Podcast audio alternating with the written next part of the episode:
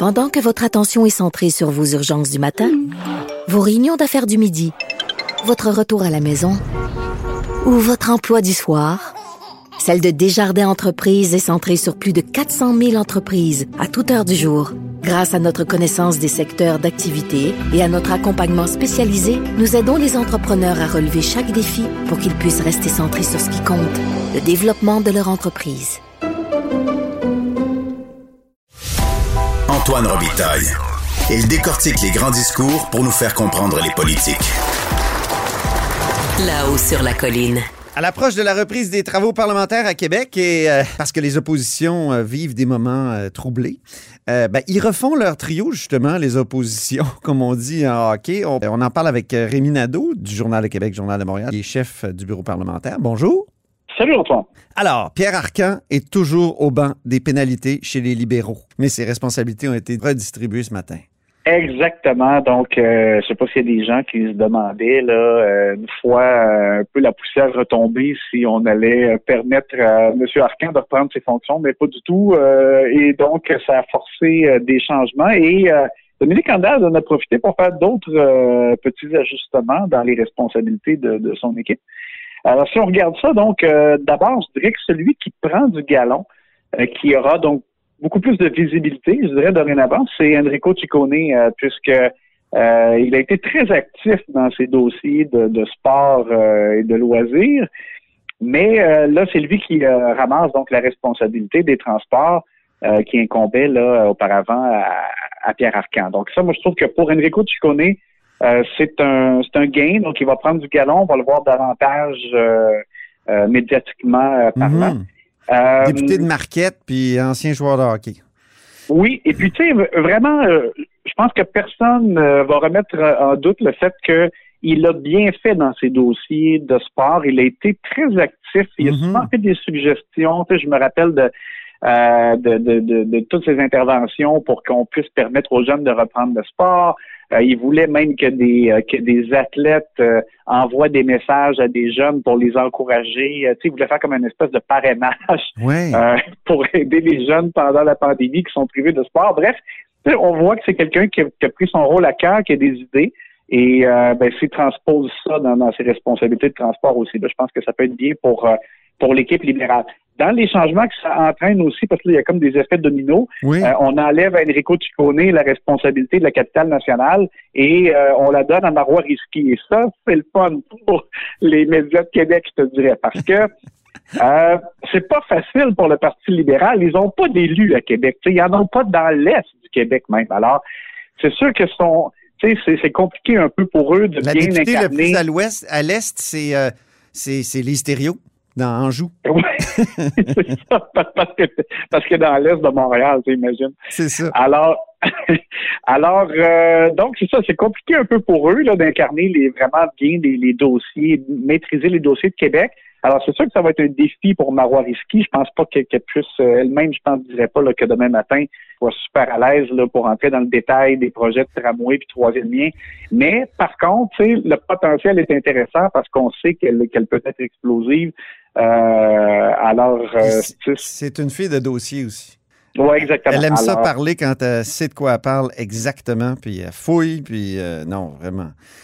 Mais c'est, c'est pas un sujet avec lequel euh, elle est très à l'aise quand même, la capitale nationale, pour l'instant. Non, c'est ça. Ça va, ça va forcer, euh, je dirais qu'elle va être obligée de, tu sais, un peu comme au football, les joueurs qui doivent euh, lire le livre de jeu, là, elle va devoir se familiariser avec les, les subtilités des dossiers de Québec. Et puis en plus, c'est un peu sans pardon, je trouve, parce que à Québec, les gens suivent beaucoup plus la politique. Euh, et sont, sont, sont, encore plus près des priorités, je dirais, de, de leur ville, de, de leur euh, secteur. Donc, euh, tu, tu peux pas euh, tu peux pas avancer à, à tâtons. Il faut que tu connaisses tes dossiers parce que sinon ça ça peut être difficile.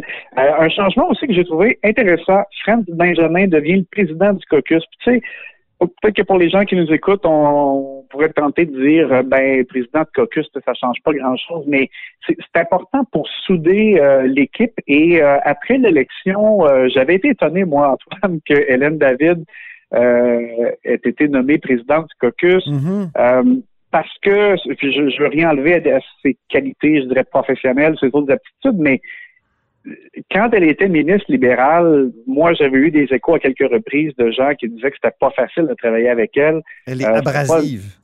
Ouais, c'était pas beaucoup une joueuse d'équipe, puis dans, dans ses relations, je dirais, interministérielles, c'était pas c'était vraiment loin d'être au beau fixe. Il y en a beaucoup qui se plaignaient que, qu'il fallait passer euh, par ses, euh, ses assistants, même des collègues ministres qui n'étaient pas capables de lui parler directement. Bon, bref. Alors, Franck Benjamin, ben, tu sais, c'est quelqu'un qui, qui peut apporter un petit peu là, un, vent de, de, vent de fraîcheur, dis-je bien, un petit peu de jeunesse aussi euh, pour euh, souder l'équipe.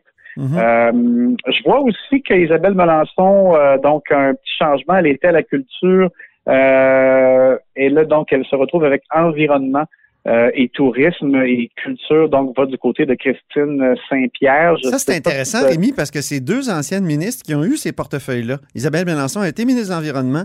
Christine Saint-Pierre, elle a été ministre de la Culture. Euh, habituellement, on ne donne pas aux anciens ministres euh, leurs anciennes responsabilités ou leurs anciens portefeuilles. Et, on dirait que les libéraux se sont dit, bah, là, c'est important qu'on a des gens qui, qui ont qui a des réseaux. Dans... Ouais, je ne sais pas si euh, Mme Melançon va être un peu déçue parce que je pense que je pense qu'elle aimait le dossier de la culture. Elle talonnait beaucoup Nathalie Roy. Euh, ben en fait, je, oui, je dirais sans relâche. Oui. euh, pour euh, bon l'aide aux médias, pour l'aide aux salles de spectacle, pour euh, les GAFAM, la publicité, etc. et elle maîtrisait bien ça, mais en même temps, ben, ben comme tu dis, elle a, elle a eu une expérience en environnement et est capable de, donc elle saura aussi de quoi elle parle dans ce dossier-là. Et même chose pour Christine Saint-Pierre. Parlons du Parti québécois maintenant, Rémi. Là aussi, il y a des changements parce que Harold Lebel a été expulsé du caucus à cause de, de l'arrestation euh, qu'on sait. Euh, là aussi, donc, un changement important. Là, c'est Véronique Yvon qui, qui, prend encore du galon comme si elle en avait besoin. Je ne sais pas si tu as déjà vu la liste de ses responsabilités. C'est incroyable. oui, mais là, c'est ça. Au PQ, ils ne sont pas nombreux. Alors, forcément, le fait qu'il y en ait un de moins, c'est, c'est sûr que, bon, il est ils ont dû être euh, catastrophés, évidemment, de, de, de ça euh, à l'équipe pour euh, évidemment, ça les force encore à en prendre davantage chaque joueur sur leurs épaules. Et Véronique Yvon, donc, devient la, la whip et la présidente du caucus. Donc, effectivement, ça va être un rôle très important. ça fait en sorte que vraiment moi, je perçois ça vraiment comme un trio Parti québécois. Tu as PSPP, Pascal Bérubé, Véronique qui vont, mm-hmm. qui vont prendre beaucoup, beaucoup, beaucoup de place euh, avec, euh, ben, je dirais, pour l'ajout parlementaire aussi et, euh, et toutes les sorties, je dirais, médiatiques du, du PQ. il y a Lorraine Richard, donc, qui, elle, va avoir la responsabilité des aînés qui est ajoutée. Tu sais, Harold Lebel joue un rôle très important euh, sur cette question-là. Euh, tout le monde a louangé le fait qu'il était toujours très sincère dans ses interventions, dans ses batailles pour la, dignité des aînés, ben les droits des aînés. Euh, ça va incomber à Lorraine Richard. Lorraine Richard qui va mieux. J'en profite pour en glisser un mot parce qu'elle a été absente quand même à quelques occasions durant la session précédente. petit problème de santé, rien de grave, mais des choses qui, qui je dirais, rendait sa situation moins confortable. Et on me dit que ça va mieux, qu'elle est, euh, qu'elle est euh, plus en forme. Euh, donc, j'imagine que notamment, c'est peut-être pour ça aussi qu'on peut lui, lui refiler ce dossier-là. Et Elle était aussi sur la fameuse commission sur la DPJ. Je crois que ça, ça y a pris beaucoup de temps. Hein? Oui, exactement. Aussi, c'est sûr qu'il y avait des, des consultations là-dessus pour faire suite euh, comme on le sait, euh, aux, euh, rapports qui ont été qui ont été faits là-dessus. Donc, fait que voilà, fait que pour le Parti québécois, c'est sûr que c'est ça, ça. Il y a un impact pour quelques joueurs qui vont en prendre plus, évidemment, sur leurs épaules en l'absence d'Harold. Très bien. Ben, merci beaucoup, Eminado, pour cette, cette apparition soudaine à la haut sur la colline. Ben, C'était bien agréable. Au plaisir. Au revoir. Salut. Rémi est chef du bureau parlementaire du Journal de Québec et du Journal de Montréal et chroniqueur le samedi. Donc, euh, ben, c'est tout pour nous à la haut sur la colline en ce vendredi. Merci beaucoup d'avoir été des nôtres et euh, n'hésitez surtout pas à diffuser vos segments préférés sur vos réseaux et revenez-nous la semaine prochaine. Antoine Robitaille. Il décortique les grands discours pour nous faire comprendre les politiques.